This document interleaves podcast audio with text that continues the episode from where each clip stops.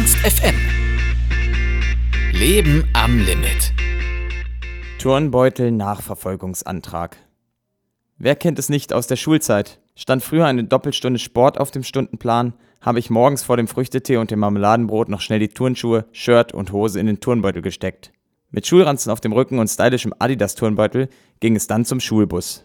Nie vergessen werde ich den Tag in der sechsten Klasse, an dem ich aus reiner Gier auf die bunte Tüte, die ich mir vor der ersten Stunde noch holen wollte, aus dem Bus ausstieg und mir beim Anblick des wegfahrenden Busses klar wurde, dass da gerade mein Turnbeutel alleine Richtung Stadt auswärts fuhr. Mein Turnbeutel, gefüllt mit meinem geliebten Bayern München Trikot. Ich erinnere mich noch, wie meine Mutter nachmittags durch mehrere Anrufe bei den Stadtwerken Hildesheim versuchte, ihrem heulenden Sohn das Trikot wieder zu beschaffen. Erfolglos. An dem Tag habe ich mir geschworen, nie wieder den Turnbeutel im Bus zu vergessen. Das klappte jetzt auch soweit ganz gut, bis zu diesem Wochenende.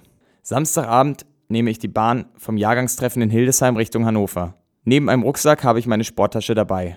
Bayern München-Fan bin ich nicht mehr, aber da ich am nächsten Tag ein Spiel in Hannover habe, ist es schon wichtig, diese unbeschadet dorthin zu bringen. Trikots, Schuhe, Handtuch, alles drin. Lag es am Freibier beim Jahrgangstreffen? Oder am Kumpel, den ich in der Bahn getroffen habe und mit dem ich mich intensiv über den Sinn von Fahrkartenkontrollen unterhalten habe? Zumindest stehe ich nachts um 0.30 Uhr bei meinem Fahrrad am Bahnhof Hannover. Der Plan ist eigentlich, auf eine WG-Party zu fahren. Nicht zu lange heute.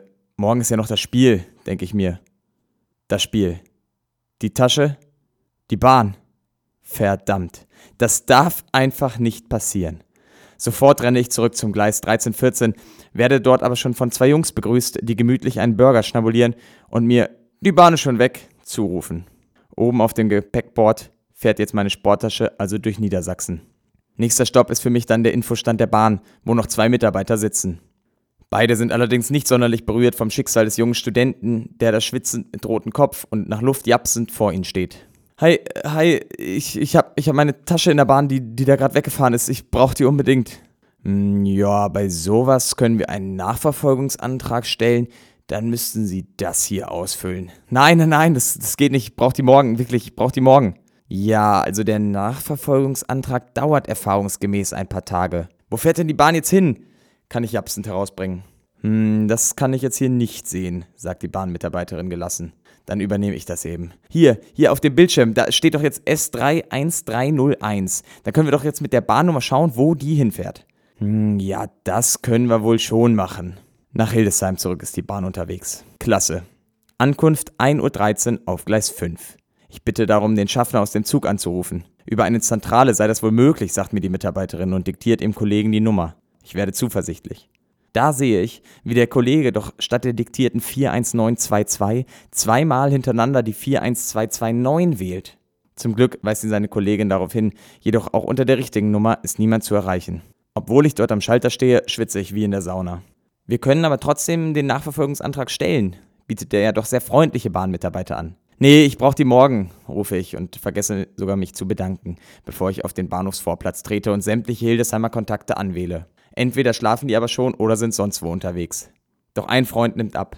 Der ist gar nicht mal so glücklich über den Anruf, vor allem da er mit seiner Freundin bereits im Bett liegt. Noch schlechter wird dann seine Stimmung, als er den Grund des Anrufs erfährt und so die wunderbare Einladung bekommt, sich anzuziehen, zum Hauptbahnhof zu fahren, um dort den Zug um 1.13 Uhr auf Gleis 5 abzupassen, um für seinen angetrunkenen Freund in Hannover die Tasche herauszuretten. Kann das denn kein anderer machen? fleht er noch, aber setzt sich dann ins Auto.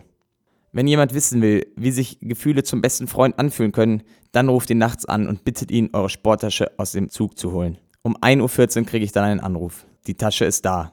Am nächsten Tag hole ich sie ab und schwöre mir, nie wieder vergesse ich meine Sporttasche. Ernst FM. Laut, leise, läuft.